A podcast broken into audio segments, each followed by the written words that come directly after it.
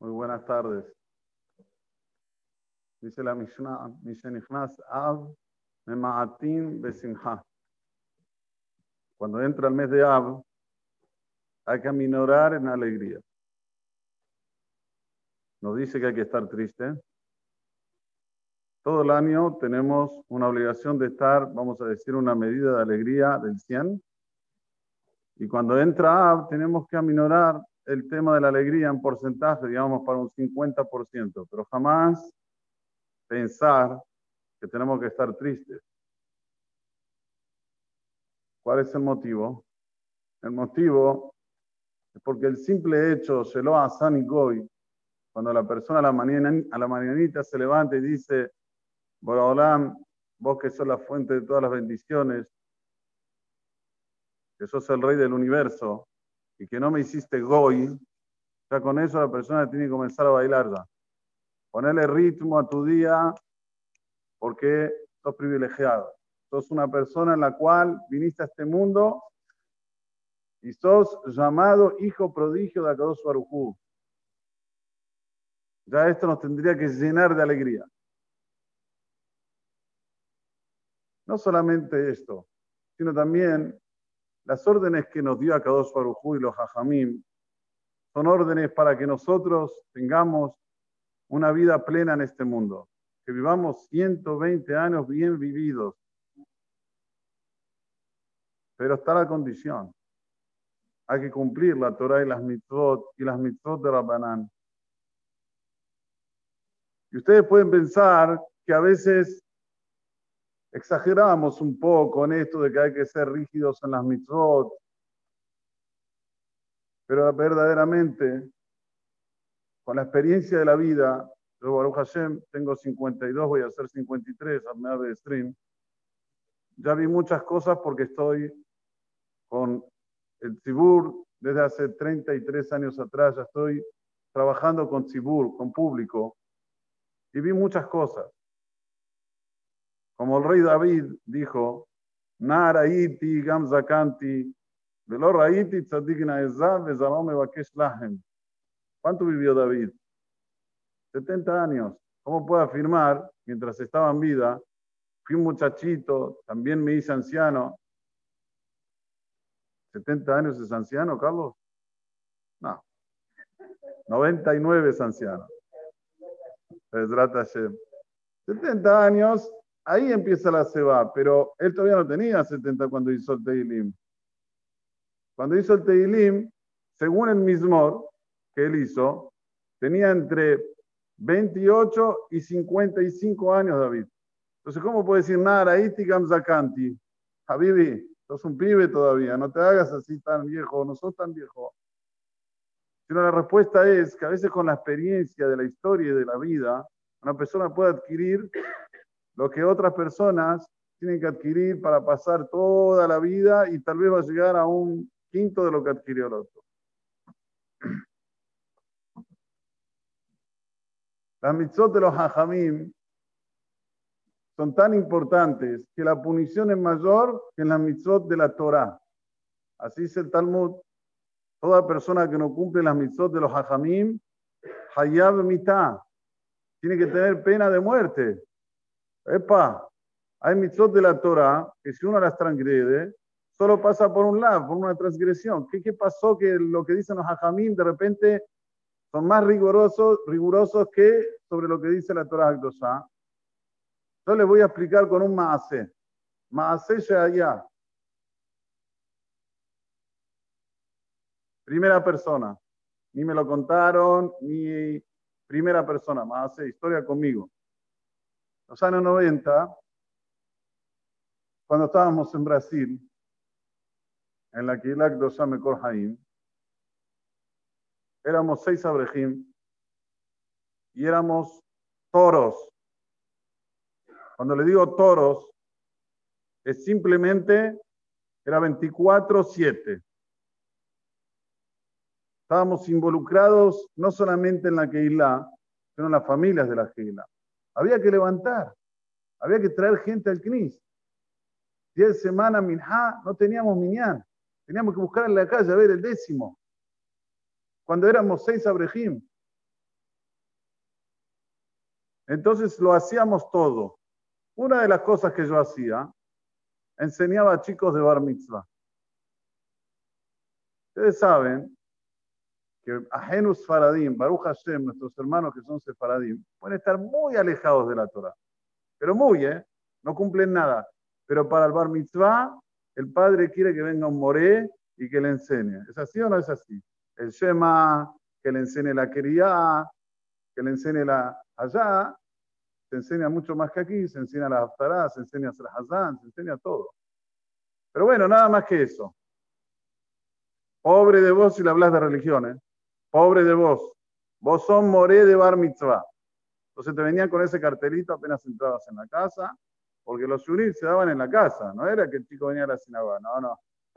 Hoy va, voy, a ver si va a la sinagoga y se contagia. Entonces había que ir a la casa a ver si. Y bueno, uno de los chicos que comencé, la mamá, mamá es una mamá, como se dice, con muchos modales.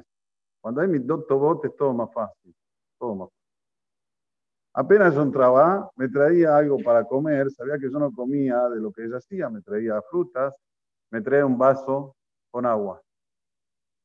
Siempre, apenas yo entraba, me sentaba a estudiar con el chico, entraba, frutas con un vaso de agua.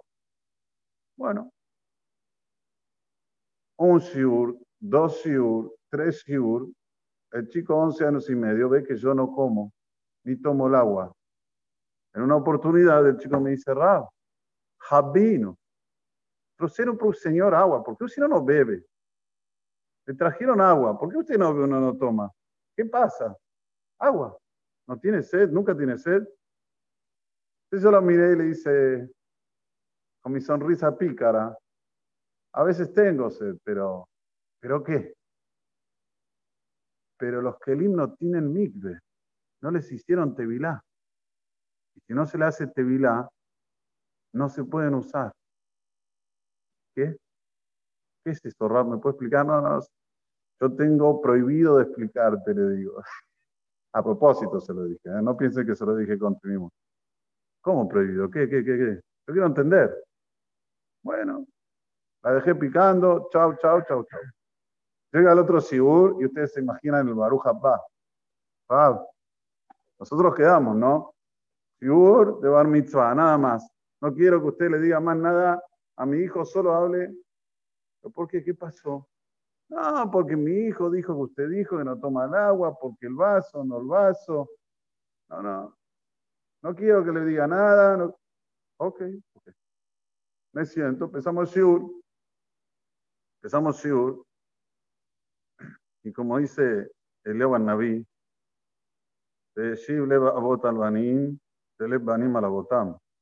A veces los hijos, o hoy en día la mayoría de las veces, los hijos hacen volver al padre en Teshuvah. Los, los, padres no quieren saber de nada, pero los hijos sí quieren saber.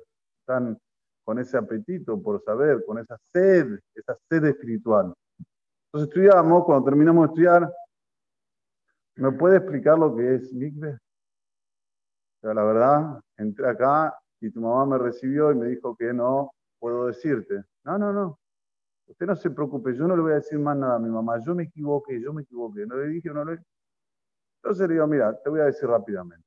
Hay una mitzvah de Rabanán, de Jajamín, que mismo los vasos de vidrio tienen que hacerse sumergirlo dentro de aguas que caen directamente del Shamaim. Le expliqué que no pasaron por tubulaciones y hay que sumergirlo, tiene que entrar todo el utensilio, se saca y ahí se puede usar. Mientras no se haga eso, no se puede usar.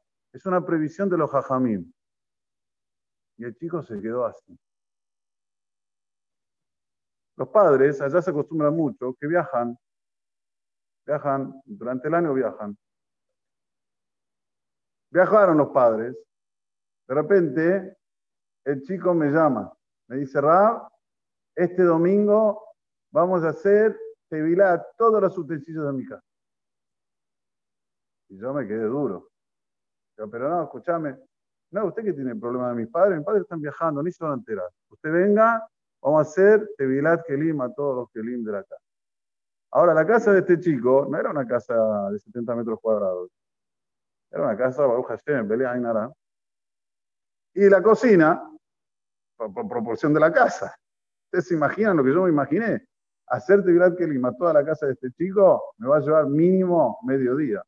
Entonces le dije, bueno, vamos a combinar a la una y media de la tarde, vamos a tu casa.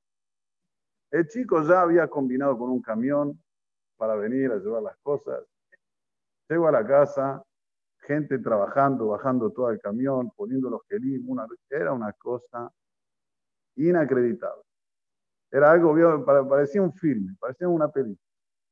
Llegamos hasta el lugar, en ese, en ese entonces había solo una mikve que se hacía Tevilat Kelim, en Higienópolis, estaba en la calle Piauí. Llegamos hasta el lugar, bajamos todo, Estoy hablando de un chico de 11 años y medio, 11 y medio, tal vez 12, no más que eso. ¿Con qué ganas? ¿Con qué vida? ¿Qué, qué, qué? La verdad que yo pasaba vergüenza al lado de él. El otro iba, venía, mata. Y dale. Y, entró bien raro, fíjese que entre bien, fíjese que entre bien. Sí, sí, Aviv entró bien. Y así hicimos Tevilat Kelim toda la casa. La madre no supo. Pero, ustedes saben, allá tienen Baruch Hashem Osrot. ¿Saben lo que son Osrot? Empleadas, empleadas. Aquí le dicen Shikse, pero no se dice Shikse. Empleadas. Él, el chiquitín, le dijo a las empleadas, pobre de ustedes si le cuentan a mi mamá. No se puede enterar mi mamá de lo que hicimos hoy. Qué fortaleza, qué tzadik. La verdad, créanme que fue uno de los días que más me sentí, a ver, ¿cómo se puede decir? Chiquitito al lado de esta grandeza de este pibe. Chiquitito así me sentí. Hicimos todo Tevilat Kelim, llegamos a la casa, pusimos todo en su lugar. Velo nos da el Kirvena, la, la familia nunca supo. Y después empezaron a servirme, yo tomo el agua y como la fruta, claro, tenía Tevilat Kelim. Un día la mamá se entera. Dije, ahora que lo hicimos todo, ¿no está más feliz? Te digo la verdad, estoy más feliz. Muy bien. Primer paso, para adelante.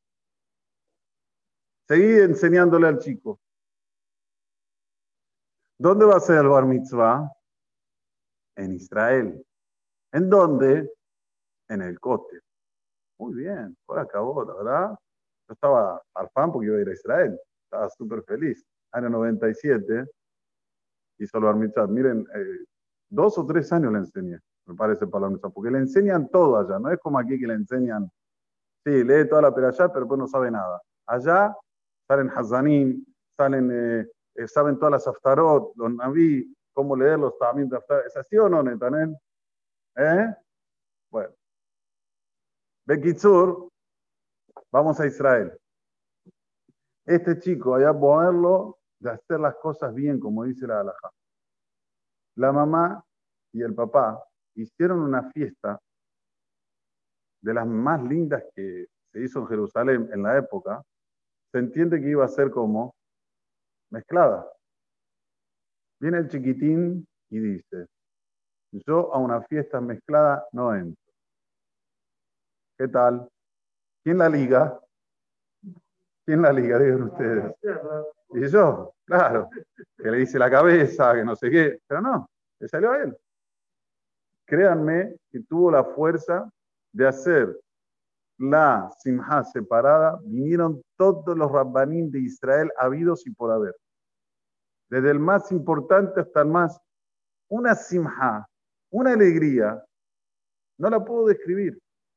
El chico entró cantando una melodía así, hasidí, hebrea, una cosa de locos.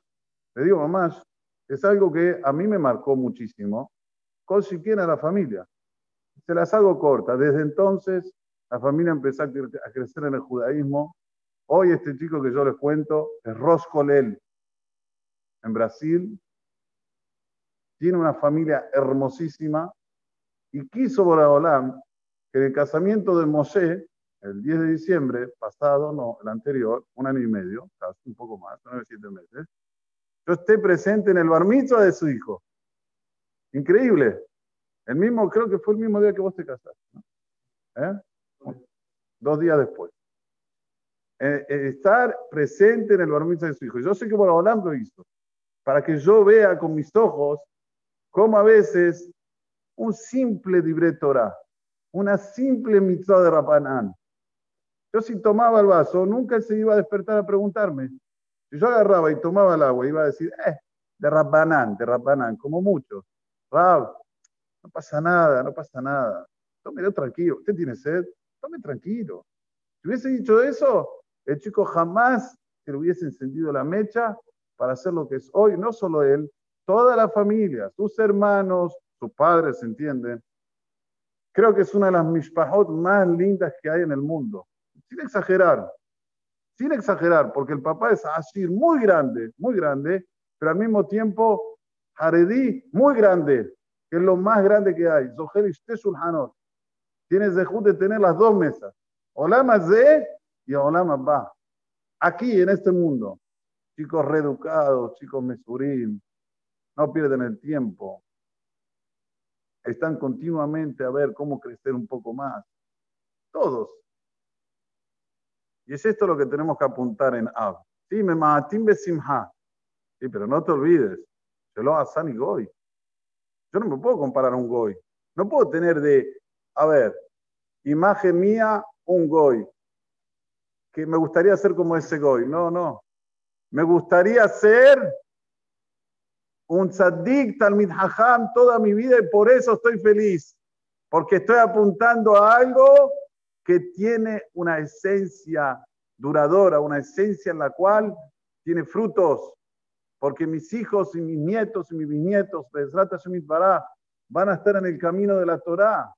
¿Cuánto una persona lucha por eso? Hay algunos que se ganan la lotería, porque es ganarse la lotería, que ellos no están en el camino de la Torá. Y los hijos, de repente, un clic y comienzan a estar en el camino de la Torá. Pero como dije de la manera para las mujeres, vienen los hijos a casa y quieren comer de la mamá y le dicen, mamá, me encanta tu comida, pero vos sabes si vos no separás carne con leche, yo no puedo comer. Tenés que tener carne por separado, leche por separado. ¿Qué va a hacer la madre? ¿Qué dicen ustedes? ¿Qué va a hacer? Y otra no tiene, ¿no? ¿Le queda otra? Una vez va a decir, no, porque vos, porque yo te enseñé, porque yo te eduqué, pa, pa, pa, pa. Mamá, te quiero mucho. Pero lo siento, no puedo comer aquí. Bueno, la próxima vez va a venir y le va a hacer la comida que al chico le encanta. El arroz y fasulí de la vida. El kibbe hamda. Come. No puedo, mamá. No está separado carne con leche. La mamá se quiere pegar un tiro. ¿Cómo se? ¿No vas a comer el arroz con kibbe hamda que toda la vida lo comiste? ¿El arroz y fasulí? No. ¿Por qué? Porque no separaste carne con leche. ¿Qué va a hacer la mamá? A ver, digan ustedes. Obvio que va a llegar un momento que va a separar. Y esto es lo que dice el Naví, esto lo dice el profeta Liao. albanim, banim Ahora es el momento, las tres semanas. Las tres semanas hay que colocar hincapié en estos puntos. Saber que si ahora estamos un poco menos de simha, de alegría, es porque teníamos algo valioso, que era el Beit HaMikdash. ¿Y qué, qué representaba el Beit HaMikdash? Lo máximo de espiritualidad, no representaba otra cosa. ¿Qué se hacía en el Beit HaMikdash? Se acercaban animalitos. Si vos lo ves con una óptica este, física, material, y es una, una, actitud cruel. Yo soy vegano contra eso. Ah, ¿qué, qué?